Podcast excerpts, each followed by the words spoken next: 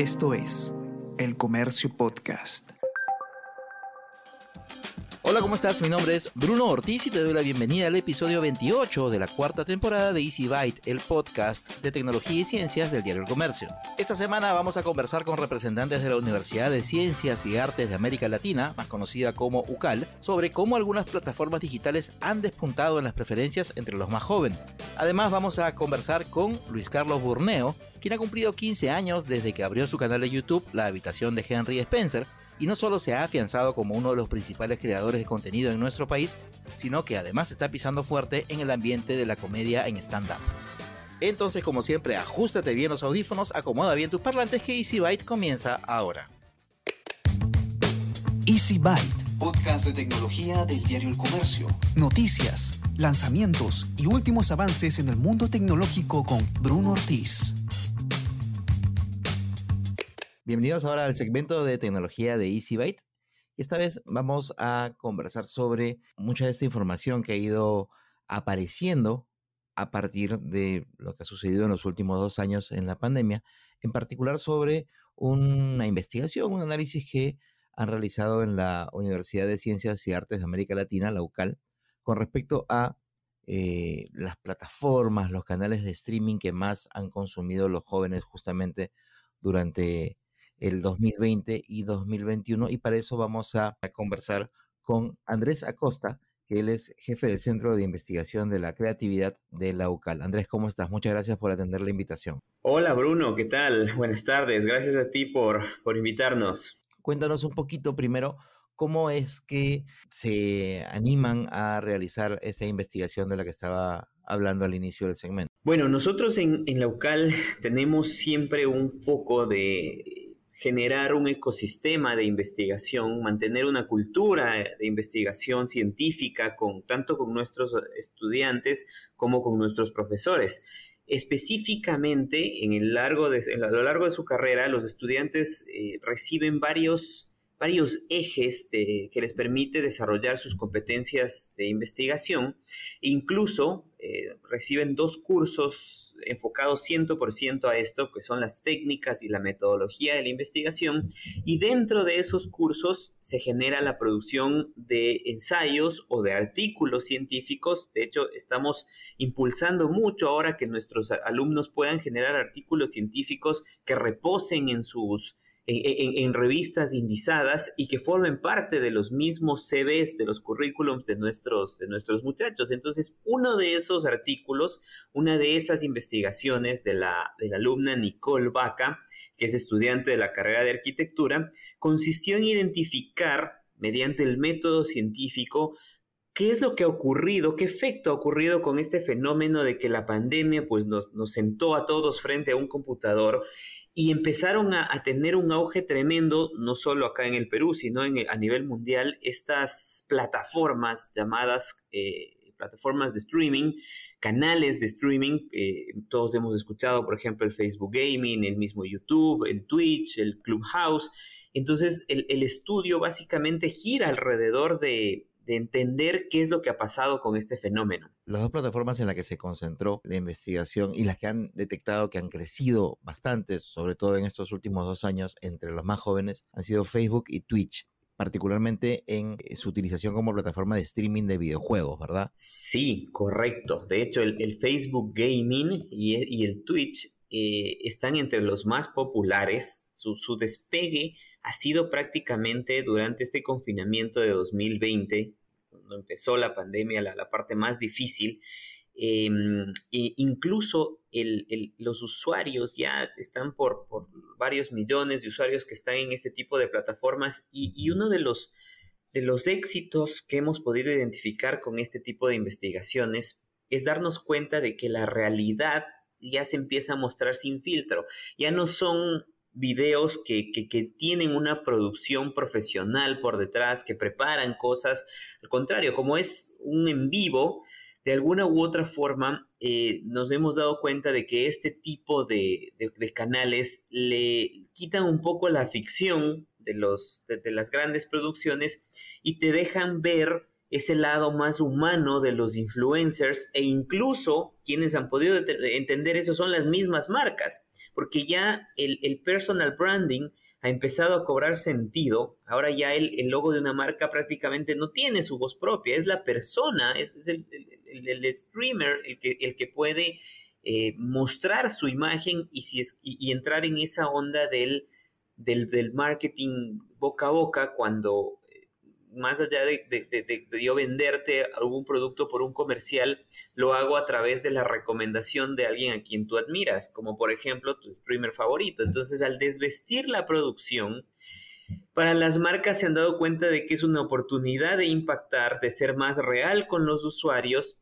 ya no hay estos guiones cerrados, sino que se muestra este lado humano de las personas y la audiencia puede interactuar con ellos, porque esa es una de las ventajas, que tú puedes tener una interacción en vivo, e, inmediata, y que, que esa persona te va a responder. Entonces ya los, los indicadores, los KPIs, eh, han cambiado, han cambiado. E, e, eso hemos podido identificar justamente con estos, con estos resultados de la investigación. El tema que, me llama bastante la atención que esté considerado el tema del Facebook Gaming, teniendo en cuenta que, sobre todo desde hace algunos años, muchas personas señalan de que Facebook es un espacio en el que cada vez menos jóvenes están porque están prefiriendo, prefiriendo perdón, otro tipo de plataformas para sus interrelaciones, eh, sobre todo interrelaciones sociales, digitales, y que más bien en, Facebook están ahora los tíos, los papás, los abuelos, entonces como que ya no se sienten tan cómodos. Sí, correcto. En realidad ese, ese análisis que tú haces que es totalmente correcto, es, es algo que también Facebook lo pudo, lo pudo notar. Eh, como ellos llevan indicadores de, su, de, cómo interactúan sus usuarios, se dieron cuenta de que ya las, eh, la generación X, eh, la generación Y, los, los millennials, tienen un uso más grande del Facebook, pero ya las siguientes generaciones, los Z, los Alpha, los Centennials, eh, no, no, no, no han tenido ese nivel de interacción. Y, justamente por eso eh, se ha intentado impulsar y que lo han hecho con éxito, este, es, parte de la misma plataforma, pero es una adicional, una plataforma de videojuegos, el Game Room. Y es que algo interesante y que, justamente estamos impulsando dentro de las investigaciones de nuestros alumnos es que em, muchos usuarios a raíz de los últimos cinco años han optado mucho por, por ese fenómeno en el que yo disfruto más ver a alguien jugar un videojuego que yo mismo hacerlo. Primero empezó así. Primero empezó el, prefiero verlo que hacerlo y cada vez ha ido evolucionando en lo que pudimos, eh, hemos podido identificar en el que ya entro en ambas. O sea, yo le veo a mi streamer favorito jugar y yo también quiero repetirlo. Y en este momento algo que está en auge es que los streamers empiezan ya a interactuar con sus usuarios, con su público. Antes veías mucho el, voy a ver al streamer jugar y tal vez va a jugar con otros streamers. Pero en estos momentos ya, ya no lo veo solo jugar con otros streamers, sino que yo que soy su público, tengo la oportunidad también de jugar con él, de interactuar, de cruzar mensajes, de cruzarme algún tipo de bromas. Y, eso está generando ya esta, esta gran comunidad global que, siempre hemos hablado. Pese a lo que eh, ya se sabe hoy, pese a que la situación ha cambiado bastante y ya se cuenta con otro tipo de información, además, todavía se mantiene en muchas personas el tema de los prejuicios que hay con respecto a los videojuegos. Entonces, alguien que pueda eh, escuchar o leer esta información puede decir, oye, entonces plataformas como Facebook Gaming o Twitch son cunas o son hervideros de viciosos, de potencial, de gente que potencialmente puede estar enferma o que puede eh, desarrollar algún otro tipo de, problemas, sobre todo mental. ¿Cómo están haciendo, qué están haciendo de su parte para digamos, luchar contra este prejuicio que, te menciono que todavía persiste. El mismo Internet fue, fue creado con la, con la finalidad de ayudarnos a nosotros como sociedad, como humanos, eh, pero, pero obviamente al, ser una, un medio tan grande, tan masivo, mm, siempre van a haber filtros de control que se puedan saltar y no solo en, en estas plataformas de streaming, sino en general siempre puede haber la posibilidad y seguirá habiendo la posibilidad de que haya personas eh, fuera de los, de los límites de la ética y la moral que puedan darle un mal uso a, este tipo de canales, en todo sentido y a todo nivel, por supuesto. De hecho, incluso desde el centro de investigación tenemos nuestro propio código de ética y código de honor que tratamos siempre de, de comunicarles a nuestros alumnos, porque desde este mismo hecho de realizar investigación científica, de usar los pasos del método científico, implican que, las, que los, nuestros alumnos empiecen a reconocer conceptos básicos como por ejemplo la propiedad intelectual, el que puedan conocer que hay, hay, otras personas que se han quemado las pestañas generando producción científica y que ellos pueden nutrirse de ese conocimiento, mas no copiarlo, pueden filtrarlo, pueden analizarlo, pero no copiarlo. Desde, ese, desde esos principios, más las mismas bases éticas y morales que tenemos las personas que trabajamos en la universidad, siempre tratamos de comunicarles a nuestros alumnos, de, manejar no solo los procesos académicos, sino su vida misma con esos pilares. Y, aterrizándolo acá a las, plataformas, evidentemente, hay, usuarios que hacen un, uso indebido y, entra primero desde el mismo eh, pensamiento crítico y sentido común del alumno, el, poder denunciar este tipo de casos, el poder alejarnos y, y, ya para, más allá de eso, también eh, ese comunicado a, los padres que puedan estar escuchándonos en esta, en esta entrevista, el, el, que el Internet finalmente no, no, no, no, tiene filtros automáticos para poder restringir información. O sea, siempre es importante que estemos cercanos a nuestros hijos, que sepamos lo que están viendo, que controlemos, que, compartamos eh, los, los, contenidos que ellos están recibiendo, porque un usuario sin control, eh, sin, sin esa capacidad de análisis moral, frente a Internet puede encontrarse con todo tipo de contenidos. Mira, incluso las, noticias actuales nos hablan de, barbaridades que han sido pasadas en vivo y que hasta que pueda cortarse, hasta que la plataforma lo identifique, ya pasaron unos segundos o incluso minutos. Entonces, ese contenido que pueda estar susceptible incluso a niños, eh, es importante que siempre se lo vayan normando. Es, es, es muy bueno que hayas topado ese tema y justamente desde aulas los docentes, no solo a nivel de investigación, sino en todas las, en todas las carreras, en, todos los cursos, siempre tratamos de llegar a nuestros alumnos con eso, ¿no? El, que puedan discernir el código moral que tenemos como sociedad, los, principios éticos que tenemos como universidad y que sean los mismos estudiantes quienes eh, sean esos soldados que batallen ante este tipo de atrocidades que muchas veces se han escuchado. De lunes a viernes desde las 6 de la mañana, despierta y mantente informado escuchando el podcast de las 5 noticias más importantes del Perú y el mundo en la sección podcast del comercio.pe o a través de Spotify, Apple Podcast y Google Podcast. Y ahora voy a compartir con ustedes una charla que he tenido hace unas cuantas horas con Luis Carlos Burneo, el autor del conocido canal de YouTube La habitación de Henry Spencer tengo la suerte de que Luis Carlos sea amigo mío. Yo lo conozco desde el año en que lanzó su canal y he sido, creo yo, testigo privilegiado de cómo ha ido creciendo en este mundo de la creación de contenidos y cómo ha ido cambiando, cómo ha ido evolucionando en cuanto a el trabajo que, que ha venido haciendo. Por eso lo cité para en este episodio poder conversar con él un poquito sobre lo que ha sido este trayecto de tres lustros ya y conocer hacia dónde considera él que va a seguir, a continuar su recorrido profesional. Por eso nos sentamos en una banquita, como suele hacer él en algunos de sus episodios, en un parquecito aquí en Surco. Nos pusimos a conversar un rato y eso es lo que van a escuchar ustedes a continuación. Yo quería conversar contigo, Luis Carlos, porque pese a que estamos grabando esto en agosto todavía, eh, tú este año has cumplido 15 años haciendo creación de contenidos. Si es que no me equivoco, el año pasado conversamos también para el podcast, eh, contándonos un poquito sobre tu, me parece que estábamos viendo este consejos para estar en YouTube y ese tipo de cosas. eh, ahora lo interesante es que desde, tu- de- de- desde donde estás tú ahora, eh, sin dejar la plataforma, que es lo que estamos conversando antes de empezar formalmente la entrevista, creo que tú eres, tú eres uno de los pocos creadores de contenido, por lo menos aquí localmente en el Perú, que pese a que estás haciendo otras cosas, tú no has dejado tu plataforma este, principal, que sigue, siendo, que sigue siendo YouTube.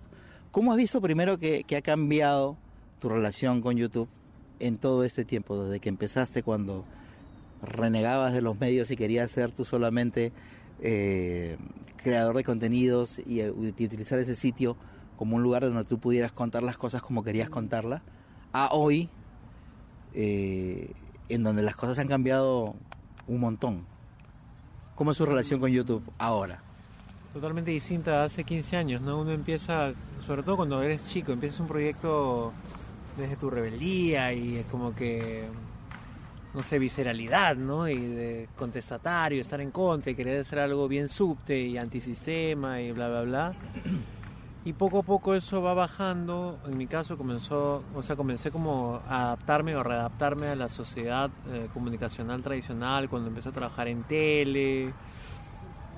Este, y se me dieron estas oportunidades con empresas. Entonces, creo que uno siempre empieza un poco con la pata en alto y luego vas adaptándote bajo tus propios términos, ¿no? A lo que vaya viniendo y las cosas que vinieron siempre fueron buenas hasta ahora.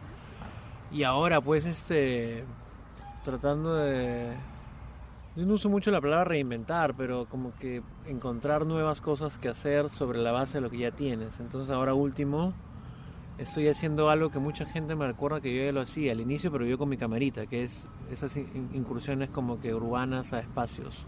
Entonces sí recuerdo hace 15 años haber ido a Camino Real, haber ido a Quilca, haber ido a Galerías Brasil, haber, no sé, espacios cualquiera. Y ahora estoy con, mi- con el camarógrafo, con mi brother que tengo en esta eh, versión renovada de las preguntas en calle, pero ahora interactuando con gente en un espacio eh, puntual, ¿no? Entonces, mi relación con YouTube ha ido cambiando muchísimo a través de los años, pero creo que se trata de eso, como de cambiar, ir acorde a tus propios cambios personales, miradas, visiones, ir también adaptando un poco a los tiempos. Por ejemplo, mucha gente, casi como que la norma youtubera, así como hace, no sé, mi libro, hace como siete años era hacer monólogos. Hola chicos, ¿cómo están? Espero que estén muy bien.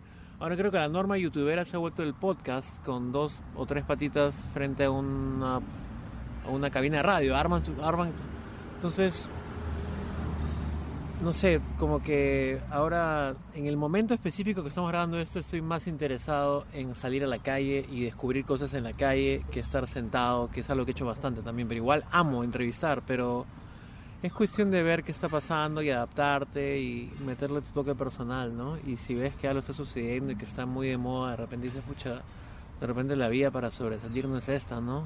Vamos a ver qué hay en la parte trasera.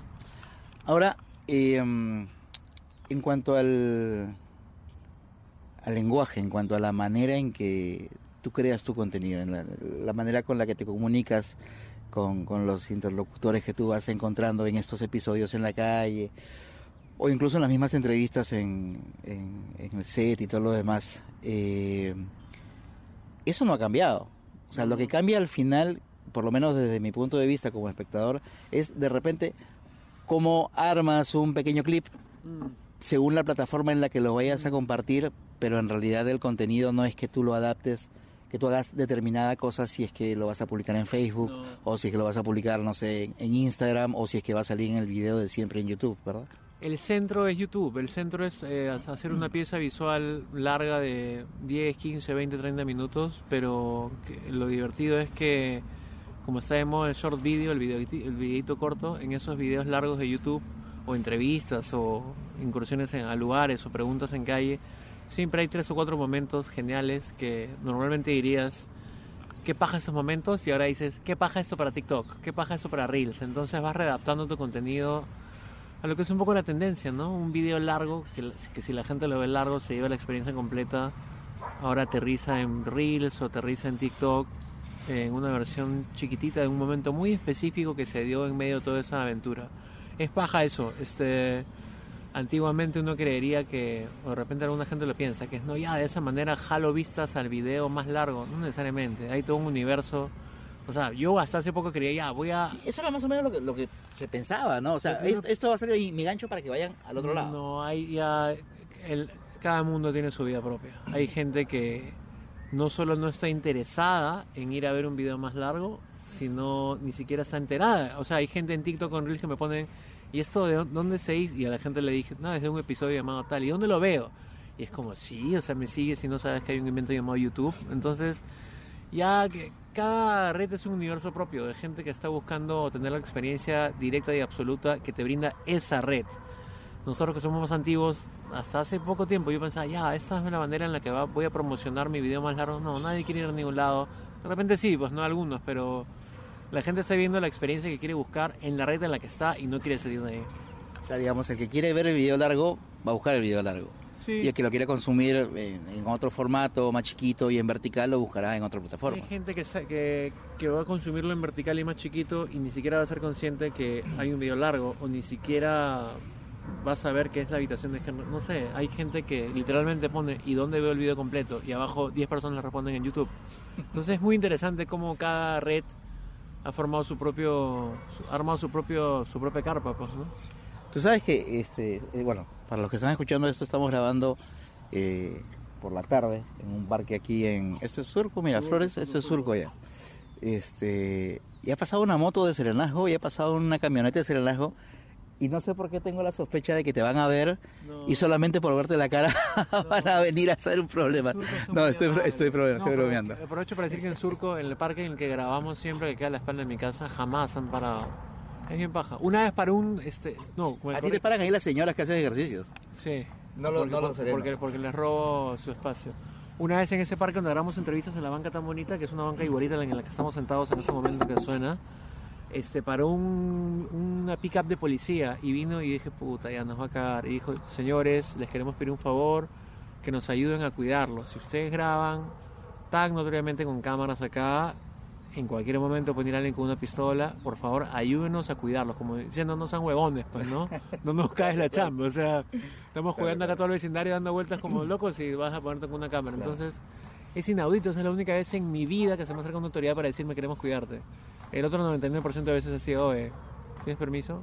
Ahora, pero eso es lo más, lo- digamos, eso es algo de que, que te, que te molesta mucho estar en la calle o estar en sitios ya ni siquiera públicos, porque, o sea, te ha pasado no solamente en, en- en frontis de universidades, que no- normalmente es donde, donde, donde se han visto más de estos episodios, o sea, se, se te ha visto en el cruce de dos avenidas aquí en, en Corpac, por ejemplo, en el centro de Lima, en Gamarra. Es, eso es lo que, lo que más, este, digamos, es lo que más te molesta de cuando haces este tipo de incursiones, o es lo que ya estás esperando, o de repente por ahí alguien podría hasta pensar que es algo que intencional, intencionalmente sales a buscar para, no sé, como para darle lo que le falta entre comillas a tu video o a lo que la gente está esperando, en qué momento viene el sereno a, No. a hacerte el chongo, ¿no? No me disgusta, ya estoy acostumbrado a eso. Y es feo decir que no me disgusta, pero no, no me malogra el día. Ahora, me molesta cuando... O sea, hay dos maneras que un sereno se- o seguridad se te acerque, ¿no? Diciendo, mire, bla, bla, bla, que no sé qué. Y tú puedes como surfearlo y se va o se aburre y sigues grabando y aunque ya te quedó un poco de energía fea, pero hay veces que algunos seguridad sí te dicen, oye, sal de acá, no quiero, o sea, te botan. Ahí sí me molesta no porque me vote, porque estoy acostumbrado, sino porque, pucha, estamos grabando tan baja acá y cuántas otras personas podrían haber grabado con nosotros y de pronto dice el señor que no quieren, ¿no? Entonces eso me molesta, pero en mi vida normal estoy absolutamente acostumbrado. Tanto así que el otro día estábamos en la Feria del Libro grabando en el stand de El Peruano, editora El Peruano, este, la que, el que Sí. hace- no, editora Perú, se llama, Perú. que hace el diario El Peruano. Y estaba grabando con mi amiga, que es editora, Melissa se llama. Editó mi libro y ahora trabaja en Editora Perú. Y de pronto estamos grabando y un señor de seguridad de la Feria del Libro se paró atrás nuestro. Y era como volteé y dije, disculpe, ¿todo bien? No, sí, excelente, estoy chequeando la entrevista que está súper interesante, me dijo. Entonces, igual que un trauma, pues, ¿no? Cualquier seguridad que venga y se me acerque ya siento que me va a decir algo. Bueno, han estado en Megaplaza, o con permiso de, de Megaplaza para grabar y va a venir un seguridad molesto a decir, a como a pecharme.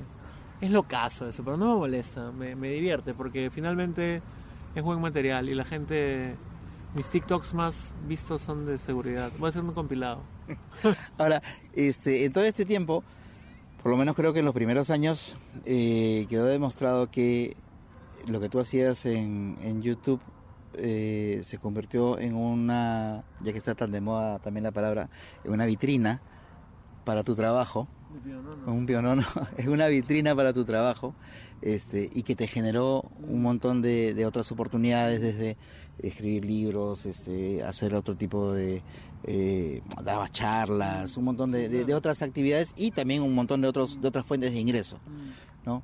Eh, pero hoy eh, tú estás desarrollando más bien, sin dejar esto de e- esta plataforma de contenidos, tú estás desarrollando otro otro aspecto que de repente para muchos todavía no es tan, tan- no están tan familiarizados con él, que es el tema de eh, hacer espectáculos de stand-up.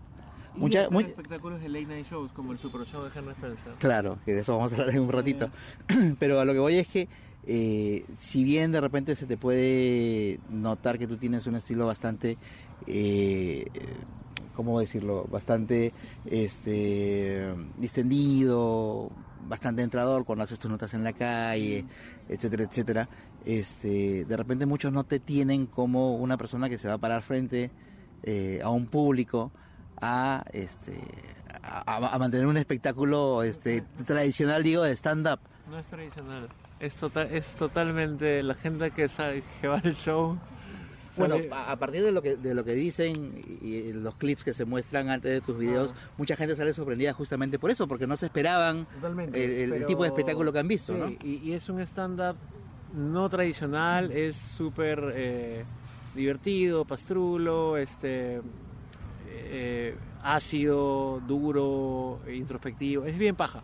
Pero ya me fui. El, el- que me da un pero poco- es, es digamos lo que pasa es que a, a lo que yo era que no, digamos quien te ve en tus en, en tus videos podría decir no pero este pata cómo va a ser un espectáculo de stand up Mm. si de repente uno tiene la, la- una idea preexistente Hay de hacer- cómo debería Hay ser, que hacer un perfil gracioso. claro, o cómo debería ser la persona que normalmente da ese tipo de espectáculos y probablemente digan, no, este flaco no entra en el, en el perfil. Pero, pero me gusta que pase eso porque cuando van a verme salen totalmente dicen es totalmente es totalmente distinto a lo que ven en internet y eso es bueno porque mucha gente y eso no estoy bromeando mucha gente cree que mi show de stand up es yo preguntándole a la gente si son pitucos o jodiendo con eso. Que es básicamente lo que hacen los youtubers, que es más o menos adaptar el contenido en sus videos a una presentación en vivo.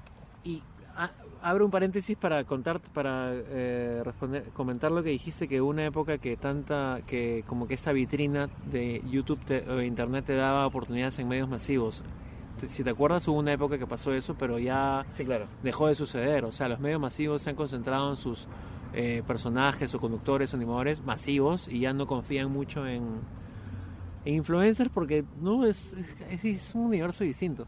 Pero mi punto sobre el show es que me da un poco de pena lo que has dicho porque yo voy creyendo no pero tienes toda la razón. Ese es un trabajo arduo y me va a tomar a mí por lo menos creo espero tres o cuatro o cinco años de hacer que la gente pueda aceptarme y recibirme como comediante, que es uno de mis sueños. Sí, hago YouTube, hago entrevistas, hago contenido en calle y etcétera, pero una de mis vertientes es ser comediante y creo que lo hago moderadamente bien y trabajo mucho para que la gente me asocie, o sea, yo siempre reniego de no quiero ser el famosillo que se aprovecha de su fama para, entonces me esfuerzo y no estoy exagerando día a día y milímetro a milímetro en hacer el mejor show que pueda y lo hago tanto y en tantos lugares distintos y le meto tanto a mi texto y a mi creatividad que la gente, te juro por Dios, si están los testimonios ahí, la gente que habla del show sale encantada. Sale con la cabeza volada, no se esperaban esto, es algo que nunca van a olvidar, es totalmente distinto a los shows que han visto y eso es 100% mi esfuerzo, pasión, slash obsesión por tratar de...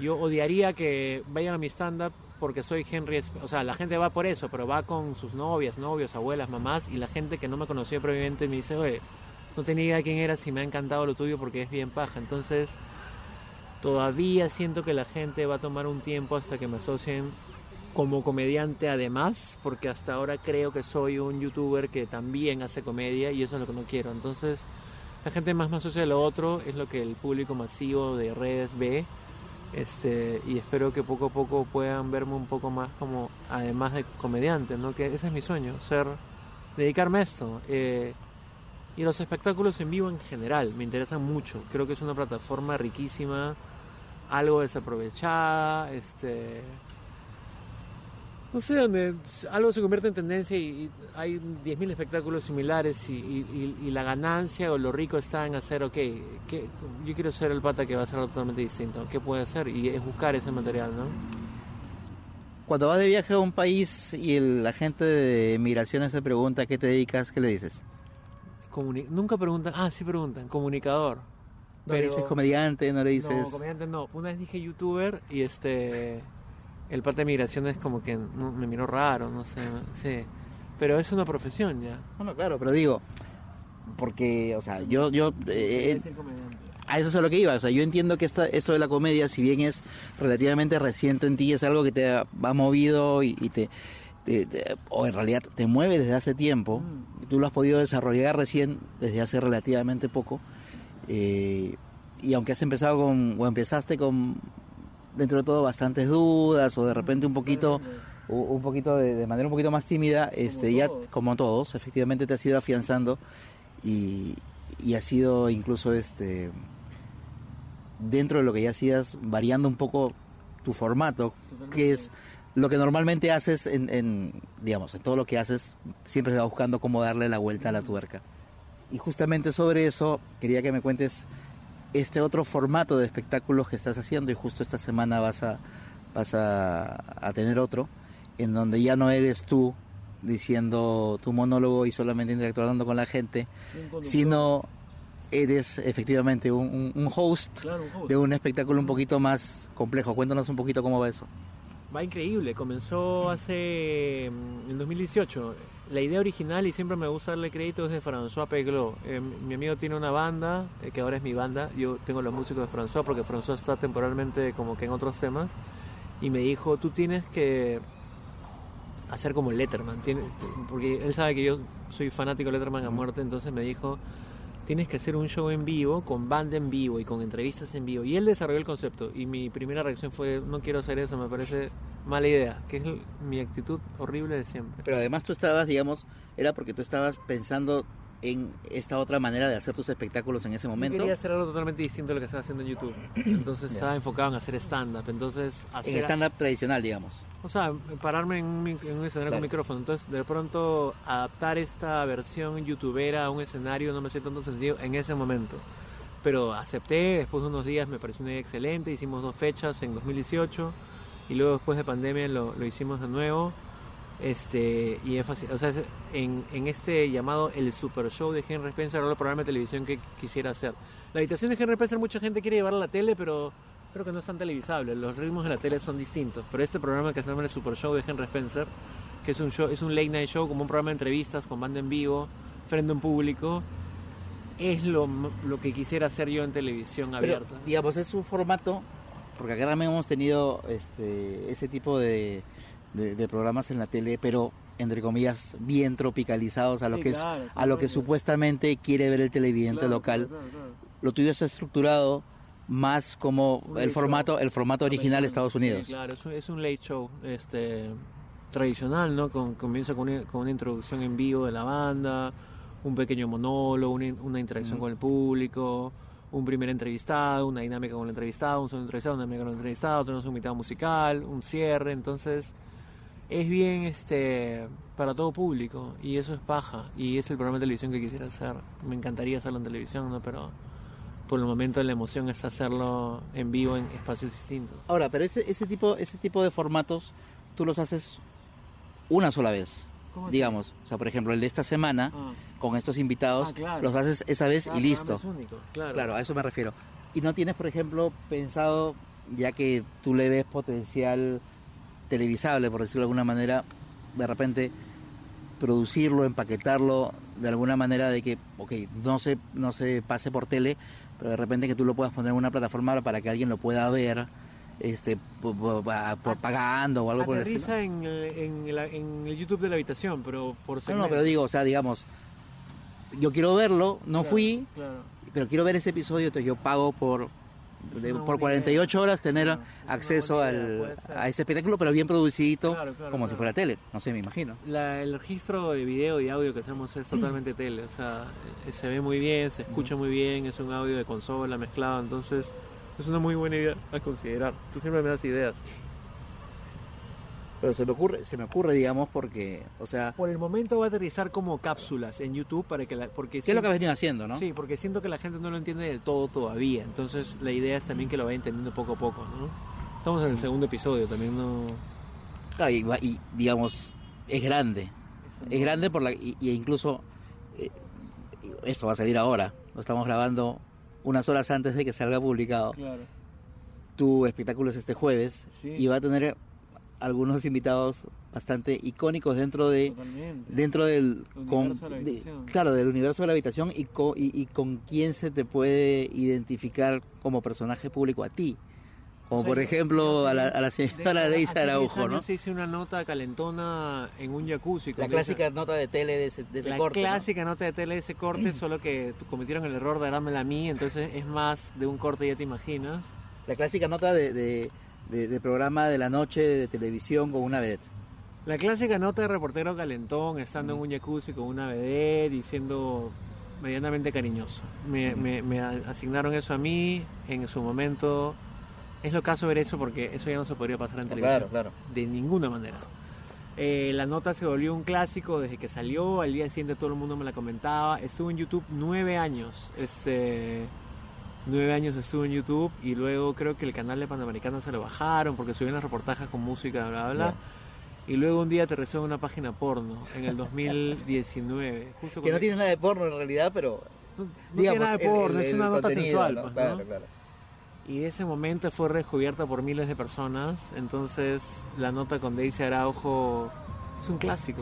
Entonces, estoy invitando a Daisy para que la gente para con parlantazos. En la, en la- Estamos invitando a Daisy para rememorar esas épocas, pues, ¿no? Que es algo de lo cual nunca he hablado, quería hablar porque, no sé, decía, pucha, no, hablar de eso. Y ahora digo, que caracho, normal, man, esa es parte de mi historia y aparte a la gente le gusta. Es lo caso porque ayer puse una foto con ella en el jacuzzi, creyendo que que no sé, que los likes o los comentarios iban a ser de puro hombre pajero, man. Y así de pronto decenas de amigas, qué paja, la nota del jacuzzi, o sea, como que no se recuerda con ojos malos, sino como algo anecdótico, bizarro, divertido, gracioso, Claro. que finalmente tenía el- la intención de entretener, ¿no? Y eso me parece bonito, porque eso era, o sea, literalmente era una nota divertida con la intención de entretener, nada malo por ningún lado. Cuéntanos ya para terminar, para no quitarte más tiempo, Luis Carlos. Este, mm, ¿Qué más crees que se viene no solamente para el canal, sino para ti profesionalmente? ¿Qué cosa, hacia dónde estás llevando tu, tu, tu carrera profesional? ¿Hacia dónde quieres ir? Nos contabas hace un ratito que uno de tus objetivos ahorita es afianzarte como comediante Sí, y, claro. y- y- y identificarte como, como comediante. ¿Es eso? ¿Quieres hacer algo más? ¿Quieres...? Es todo lo que estoy haciendo ahorita, este, seguir haciendo contenido en mi canal de YouTube sin dejarlo y alimentar todas las redes paralelas, Instagram, Facebook, este, TikTok. Siempre tratando de hacer el contenido más variado y original posible, pero también es afianzarme como comediante, que la gente me reconozca como comediante y que la gente me reconozca como personaje de espectáculos en vivo. También es muy importante para mí. Lo que estamos haciendo con la habitación en vivo, tanto en shows de stand-up como en este late night show, para mí es un sueño. Nunca pensé que se podría empaquetar de tal manera que funcione tan bien como está funcionando. Y también quiero escribir mi segundo libro, que va a ser radicalmente distinto al primero que escribí, porque ya han pasado casi ocho años. Y también quiero hacer cine, quiero comenzar a dirigir ficción. Es algo que tengo pendiente y, y lo voy a hacer probablemente a inicios del próximo año. Que es algo de lo que te movía al inicio de todo, digamos, Siempre he ¿no? querido hacer cine, siempre he querido hacer cine, Claro. pero de repente el momento era este.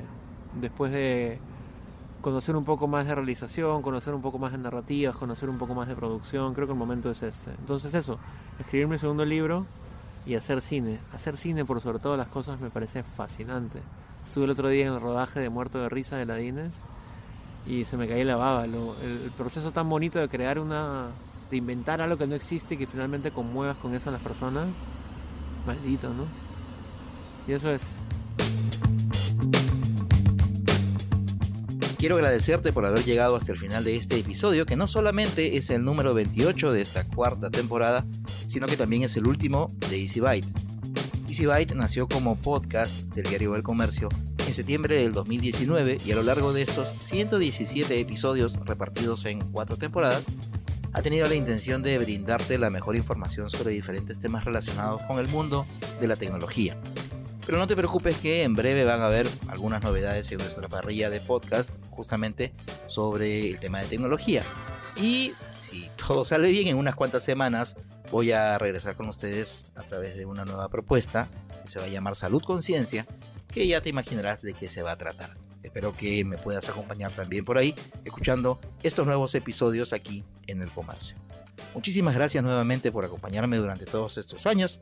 Muchísimas gracias a Zoine y a Josema, el equipo de podcast del comercio, por el apoyo de siempre. Y si todo sale bien, nos volvemos a escuchar en unas semanas, así que pasa la voz. El Comercio Podcast.